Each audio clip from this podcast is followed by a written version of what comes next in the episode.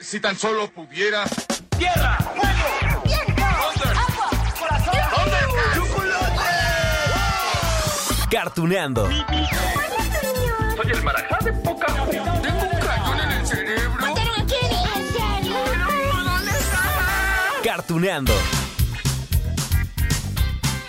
Hola amigos de Cartuneando. Ay, qué rápido vamos, ¿no? Oigan, ya estamos en el episodio 10 de esta segunda temporada del podcast. ¿10? ¿En serio? Sí, 10 capítulos. Bueno, es que los recuerdos de todas aquellas series animadas que disfrutamos hace ah, unos cuantos años o, o décadas, híjole, llegan por montón. Es que fueron tantas caricaturas y personajes que tenemos mucho de qué hablar. Es más, vamos de una vez con los protagonistas del capítulo de hoy. Son cuatro tortugas con habilidades para el combate. Utilizan algunas armas como los chacos, katanas y su maestro, su maestro es una rata. Miguel Ángel, tú y Leonardo vayan al tecnódromo a rescatar al maestro Splinter. Rafael, tú y yo iremos por algunos aparatos del ejército. No creo que vaya a resultar tan fácil. Camarada, no hay problema. Hola, Splinter. Viniste a cerrar el portal, ¿verdad?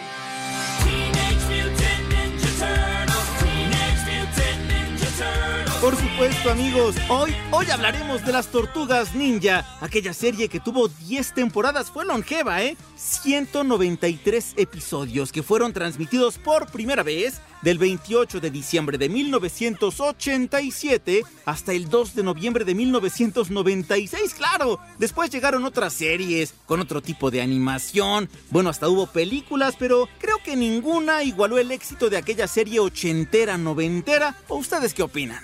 Tú lo has dicho, los niños siempre tenemos trabajo. Naturalmente, hasta los ninjas merecen una recompensa de vez en cuando. Eh, yo estoy de acuerdo contigo.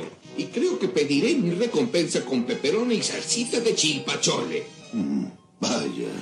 Ah, y ahora que también les tengo que contar que la serie está basada en una historieta del mismo nombre, ¿sí? Creada por Peter Laird y Kevin Eastman, ¿sí? Eso en 1984. Ese cómic nació, digamos, como una parodia de las historietas creadas por Frank Miller, sí, lo hicieron para burlarse.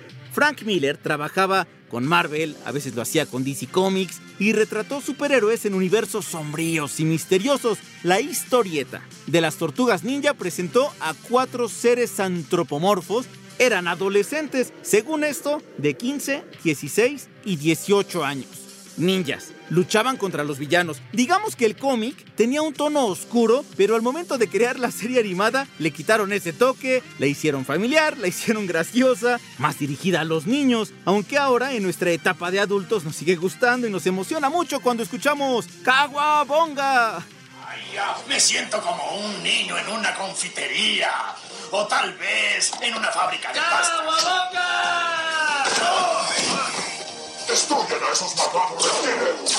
Cielos, destructor, ¿no puedes inventar una línea nueva? Ah, ya recordamos que los protagonistas eran cuatro tortugas. Fueron entrenadas por una rata experta en artes marciales. Esa rata era el maestro Splinter. Es más, vamos a dejar que el sensei nos cuente una parte de su historia. Y una enorme rata. ¿Quiénes son ustedes, eh? Tal vez yo pueda explicárselo. La historia de mis amigos es en realidad la historia de un hombre llamado Hamato Yoshi. Sí, amigos, en la serie supimos que Splinter fue un hombre llamado Hamato Yoshi. Y sí, fue traicionado por sus propios compañeros de entrenamiento en el Club Ninja. Lo desterraron de Japón y cuando llegó a Estados Unidos tuvo que vivir en las alcantarillas. Allí encontró la compañía de las ratas, de las tortugas. Digamos que, que cuando buscaba reivindicarse ocurrió un desastre. Una poderosa sustancia mutagénica, eso nos contaron, cayó en la alcantarilla donde vivía, lo tocó a él, lo tocó a sus cuatro tortugas. Quien lo tocara adquiriría la forma de aquel animal que haya estado más cerca. Las tortugas empezaron a tornarse humanas, ya que habían estado muy cerca de Yoshi. Pero Yoshi había estado más cerca de las ratas. Sí, así surgieron las cuatro tortugas ninja. Y así fue como Hamato Yoshi se convirtió en el maestro Splinter, una rata. Ay, ¿quieren escuchar un poco más sobre este origen? ¿Sale? Pero bueno, que se los cuente él. Mis cuatro jóvenes guardianes me llamaron Splinter. Por mi parte, yo les di los nombres de famosos pintores del Renacimiento. Sabía que los humanos los considerarían monstruos, así que les enseñé el arte del ninjutsu.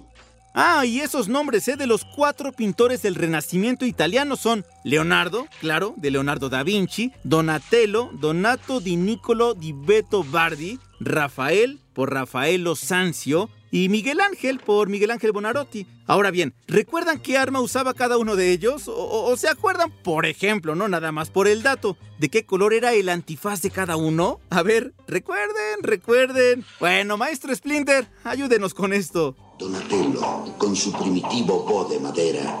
Rafael, ninguna espada en el mundo puede superar a Susai. Leonardo, su habilidad no tiene paralelo. Miguel Ángel, maestro del Nunchakus giratorio. Ah, pero aún falta presentar más personajes de esta serie. Porque, a ver, a las tortugas siempre, siempre las acompañaba una mujer. ¿Se acuerdan de ella? ¿Sí? Abril O'Neill. Y miren, en la versión original de la historia, es decir, la, del cómic de 1984, Abril era una asistente científica y ya después se desenvolvió como periodista. Pero bueno, en la caricatura estrenada en 1987, Abril siempre vestía de amarillo, era una gran reportera del Canal 6 de televisión y se convirtió en amiga de Leonardo, Miguel Ángel, Rafael, Donatello. Sí, no hay muchos humanos que digamos en este lugar. Realizaba un reportaje sobre los robos a compañías de equipos científicos. Vaya, ahora estoy hablando con un grupo de tortugas. Y una enorme rata. En ambos casos, es decir, en los cómics y en la serie, el primer encuentro de Abril con las tortugas ninja adolescentes mutantes, que por cierto era el nombre original, fue en las alcantarillas. Abril corría para salvar su vida y allí encontró a las tortugas quienes, bueno, la tienen que salvar de una banda punk. Sí, eran maleantes. Ah, bueno, ese día, obviamente, la joven Abril O'Neill no confió en un principio en las tortugas de tamaño humano. Le hablaban unas tortugas, oigan, y portaban armas. No, hombre, al principio pensó que ellos eran los responsables de una serie de asesinatos ocurridos allí en Nueva York. Sin embargo, al trabajar juntos para dar con los responsables de estos robos, los, los asesinatos que les comentaba también, ella prometió que jamás revelaría la identidad de sus camaradas y ellos la ayudarían en sus investigaciones. Eh, espera un momento, ¿escuché bien? ¿Es que no sabes lo que pasó, Linda? Nosotros te salvamos la vida. Los ladrones eran ninjas, amigo. Serán toda una noticia. Nada de eso. Si no descubres, todos los científicos van a tratar de atraparnos. Ay, y cómo olvidar, ¿no? Que en muchos de los 193 capítulos, bueno, terminaron con Splinter, Leonardo, Rafael, Miguel Ángel y Donatello en alguna alcantarilla comiendo pizza. ¿Se acuerdan? Caguabonga. Es más, por esa adicción a la pizza, principalmente de Miguel Ángel, las tortugas fueron imagen de diferentes campañas publicitarias de restaurantes y tiendas. ¡A comer pizza! ¿Quién quiere salami y mantecado? Yo quiero de caramelo con champiñones. A mí de anchoas con mantequilla de maní. Esta situación me tiene confundida. Miren, habla y camina. ¿Cómo pueden comer eso? Pero ya, ya, que paren las risas y los buenos recuerdos porque es momento de hablar de los villanos, principalmente de Destructor. Aunque había otros más como Crank. De hecho, armaron su equipo, pero vamos por partes. Primero, hablamos de Destructor porque tiene una historia interesante. Oigan, Resulta que era amigo de Splinter cuando era humano, ¿sí? Era, digo. ¿Se acuerdan de este japonés que les estaba contando? Hamato Yoshi. Lo traicionó. Es decir, Splinter es traicionado por quien se convertiría en destructor. Y para no hacernos más bolas, vamos a dejar que una vez más nos cuenten su historia. Un día el sensei, un maestro, visitó la escuela del food. Yoroku Saki implementó su plan. Así que tenías la mala intención de matar a nuestro amado sensei. ¡Qué vergüenza! Por cierto, el nombre real de Destructor es Oroku Saki y el grupo donde él y Yoshi entrenaban se llamaba Clan del Pie.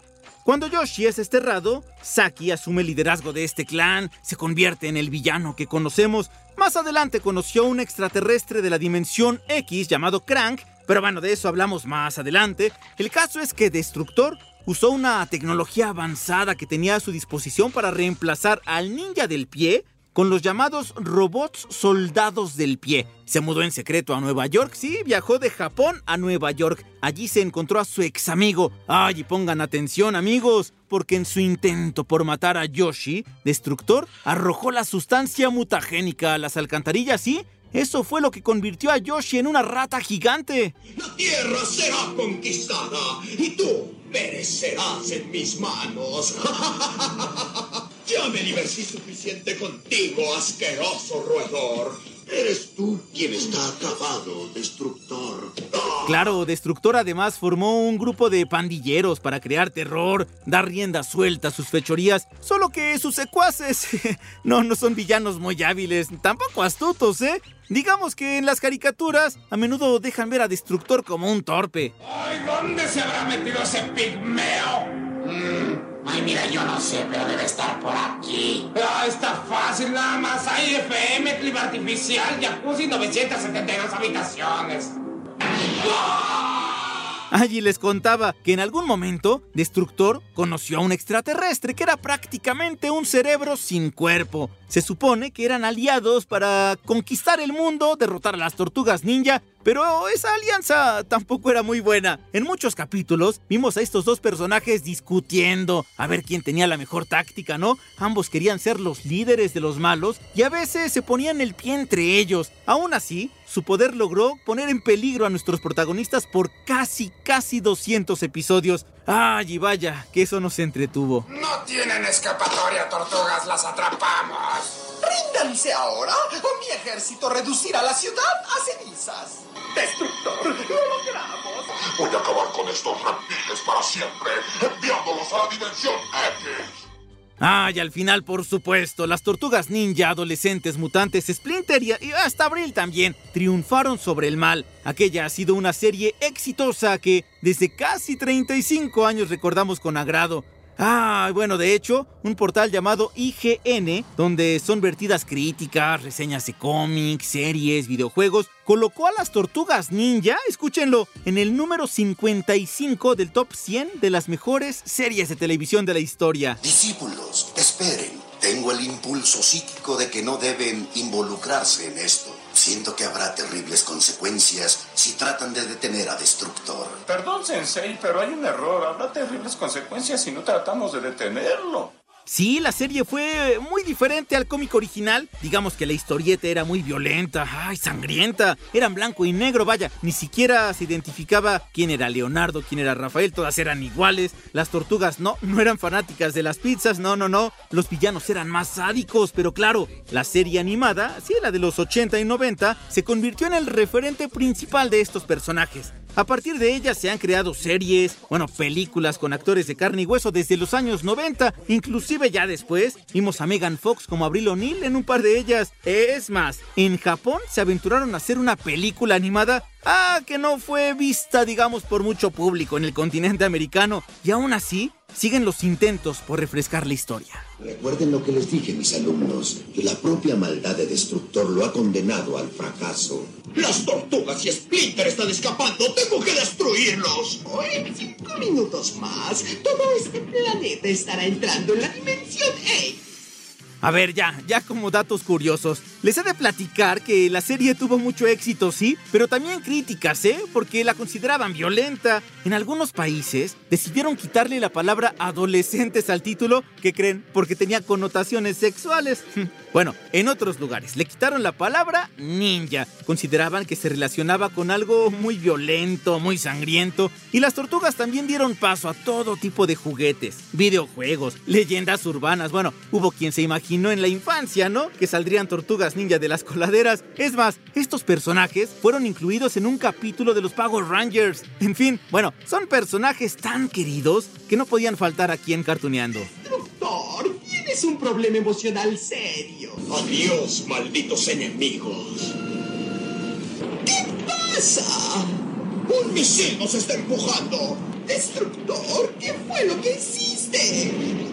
Ah, y lo que tampoco puede faltar era, era una entrevista especial para este episodio. Así que amigos, les cuento que fuimos con el gran, gran, gran Jorge Roy. Un actor de doblaje que tiene 50 años en la industria del entretenimiento, perteneció a uno de los primerísimos grupos de rock en México, los Belmont. Está casado con Rocío Garcel, ya la hemos escuchado aquí en Cartuneando, actriz de doblaje ella. Bueno, Don Jorge ha dado voz a diferentes personajes. Y en Las Tortugas Ninja interpretó nada más y nada menos que a Miguel Ángel. Así que sin más amigos, escuchemos la charla.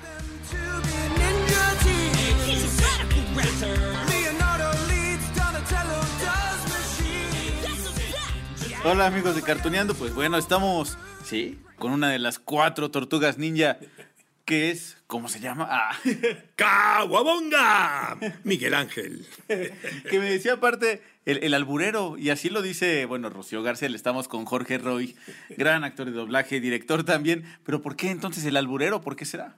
Pues es que eh, antes eh, sí estábamos, las cuatro tortugas estábamos en el atril. Entonces, este, yo siempre he sido muy ocurrente desde que estaba yo en mi grupo, en el grupo musical, eh, tenía yo ocurrencias y, siempre he sido, mi, mi, mi, mente es muy hábil, porque además vengo de teatro, de revista, de ver a todos los cómicos sabidos y por haber. Entonces mi mente es muy ágil.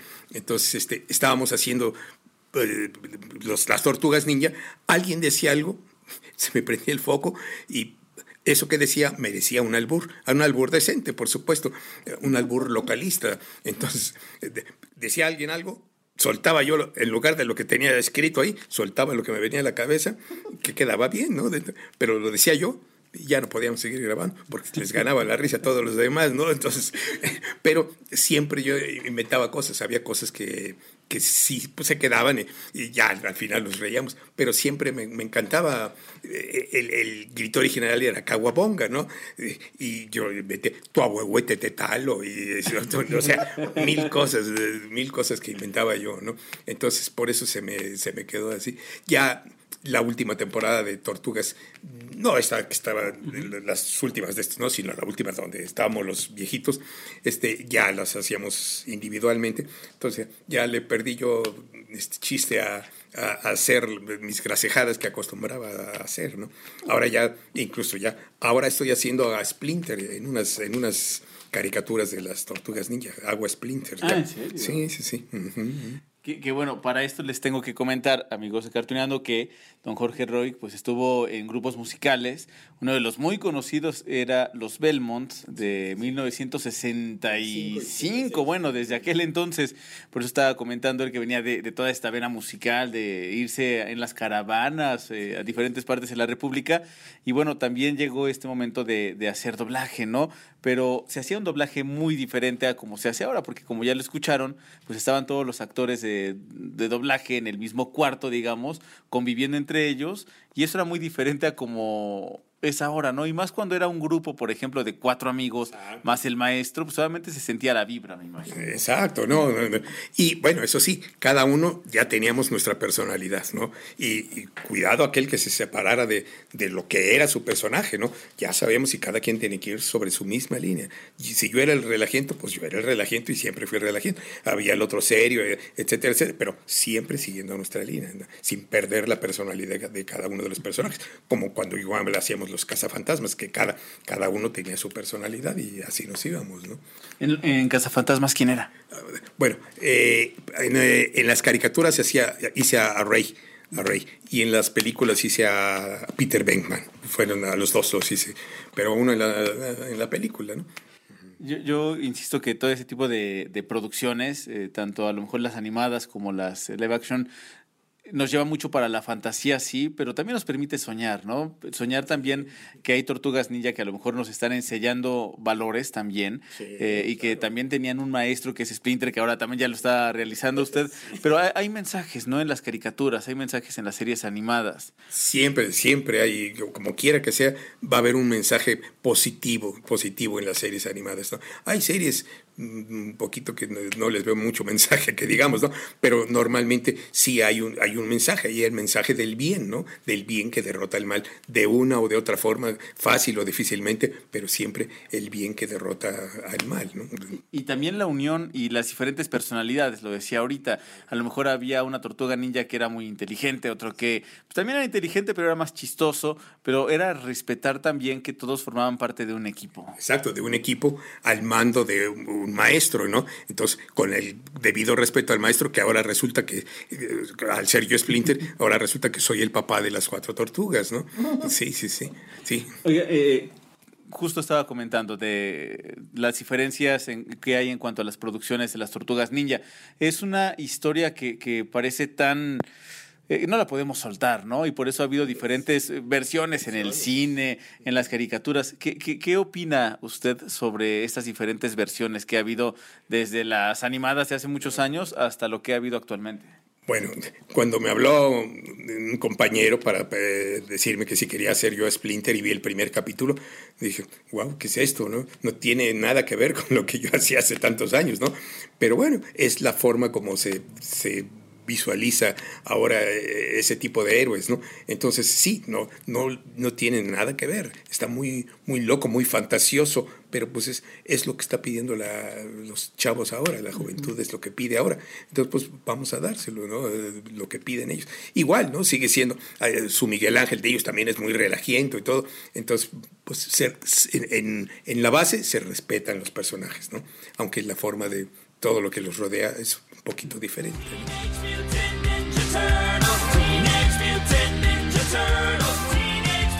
Amigos de Cartuneando, llegamos al final de este episodio. Sí, siempre les dejo tarea, ¿no? Aunque sea ver un par de estos 193 episodios de Las Tortugas Ninja, la serie de los 80 y de los 90, por supuesto. Ya después hablaremos de otros personajes. Por lo pronto les dejo un gran abrazo, amigos de Cartuneando. Nos escuchamos pronto aquí en iHeartRadio.